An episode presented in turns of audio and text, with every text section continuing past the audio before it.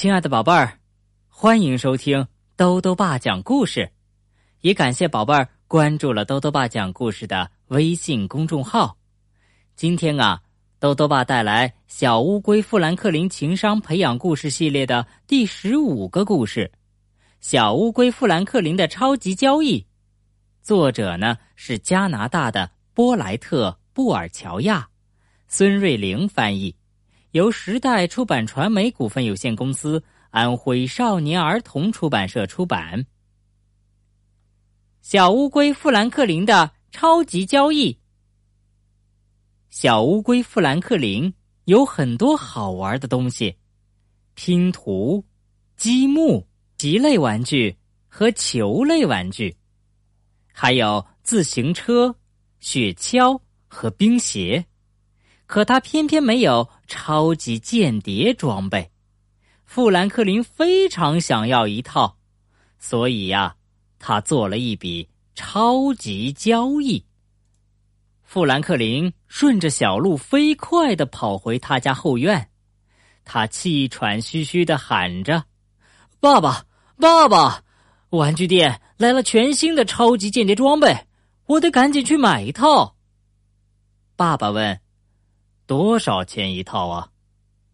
富兰克林说：“问题就在这儿，要十块钱一套，可我只有五块钱。”爸爸赞同的说：“嗯，确实是个问题。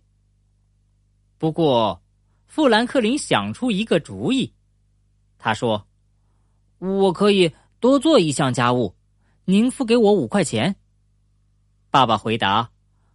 五块钱是不少钱呐，那得给你安排一个比较重的家务活。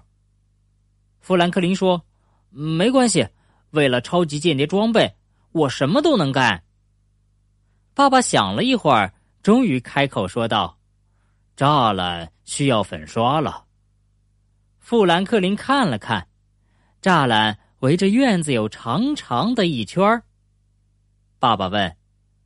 同意这笔交易吗？富兰克林倒吸了一口气，勉强点了点头。富兰克林赶紧跑进房间，把存钱罐里的钱都倒了出来。妈妈问：“怎么回事？”富兰克林向妈妈解释了一下他和爸爸达成的交易，最后说：“所以。”我现在就去商店买超级间谍装备。富兰克林在后院找到爸爸，他问：“您能先给我那五块钱吗？”爸爸说：“你得先粉刷栅栏，然后我才付钱给你。”可是，富兰克林刚要开口，爸爸就打断了他的话：“没有可是，交易就是交易。”他递给富兰克林一桶油漆和一把刷子。富兰克林费劲的把油漆桶拖到栅栏那边，开始粉刷起来。才一小会儿，他就手腕僵硬，背疼，脖子疼，膝盖也发酸了。一小时过去了，他又热又累又无聊。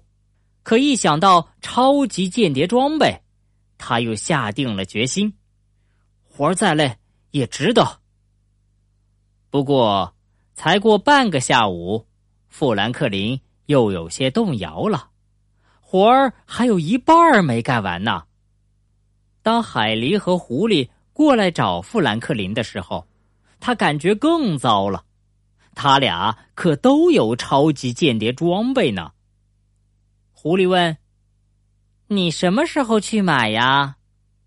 富兰克林说：“一刷完栅栏就去。”海狸看了看栅栏，说：“那要刷好久呢。”紧接着，富兰克林又有了主意，他说：“如果你们俩肯帮忙，我很快就能刷完。”狐狸和海狸互相看了看。富兰克林恳求道：“求求你们了，这活儿挺好玩的。”海狸说：“好玩儿，这看起来像个累活儿呢。富兰克林赞同的说：“呃，确实有点累，但你们会喜欢的。”狐狸和海狸又相互看了看。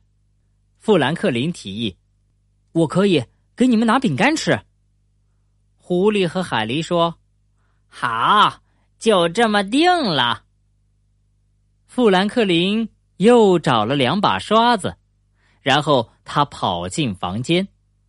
他告诉妈妈：“海狸和狐狸在帮我刷栅栏，我答应给他们拿饼干吃。”妈妈说：“这些饼干是为学校烘焙义卖准备的。”富兰克林央求道：“妈妈，求求您了！”妈妈想了一下，她说。我们也做笔交易，如果你把餐具洗了，就可以拿些饼干，然后我再烤一炉，送去烘焙义卖。富兰克林看了看满水池的碗、勺子、量杯和烤盘，又看了看窗外的栅栏，他咕哝着说：“哦，好吧。”富兰克林正往洗碗池放水，小熊来了。富兰克林把事情的经过告诉了小熊。我洗完碗，妈妈才会给我饼干。我拿饼干给海狸和狐狸吃，他们才会帮我粉刷栅栏。栅栏刷好后，爸爸才会付给我五块钱。最后，我才能去买超级间谍装备。哇！小熊听呆了。接着。富兰克林又有了个主意，他说：“如果你肯帮我洗碗，我就能继续刷栅栏。那我今天就能去商店买回超级间谍装备。”小熊想了一会儿，他说：“如果你让我玩你的超级间谍装备，我就帮你洗碗。”富兰克林说：“就这么定了。”富兰克林回去和海狸和狐狸。一起粉刷，不久，小熊过来了。小熊说：“洗完了。”富兰克林赶紧跑进屋，他对妈妈喊道：“妈妈，碗都洗完了。”富兰克林匆匆捧起一大捧饼干，回到小伙伴身边，来块饼干，小熊。他说：“你用这个刷子。”小熊说：“嘿。”我们的交易可不包括粉刷栅栏呀！海狸哈哈大笑起来。现在包括喽。很快，栅栏全部粉刷完了。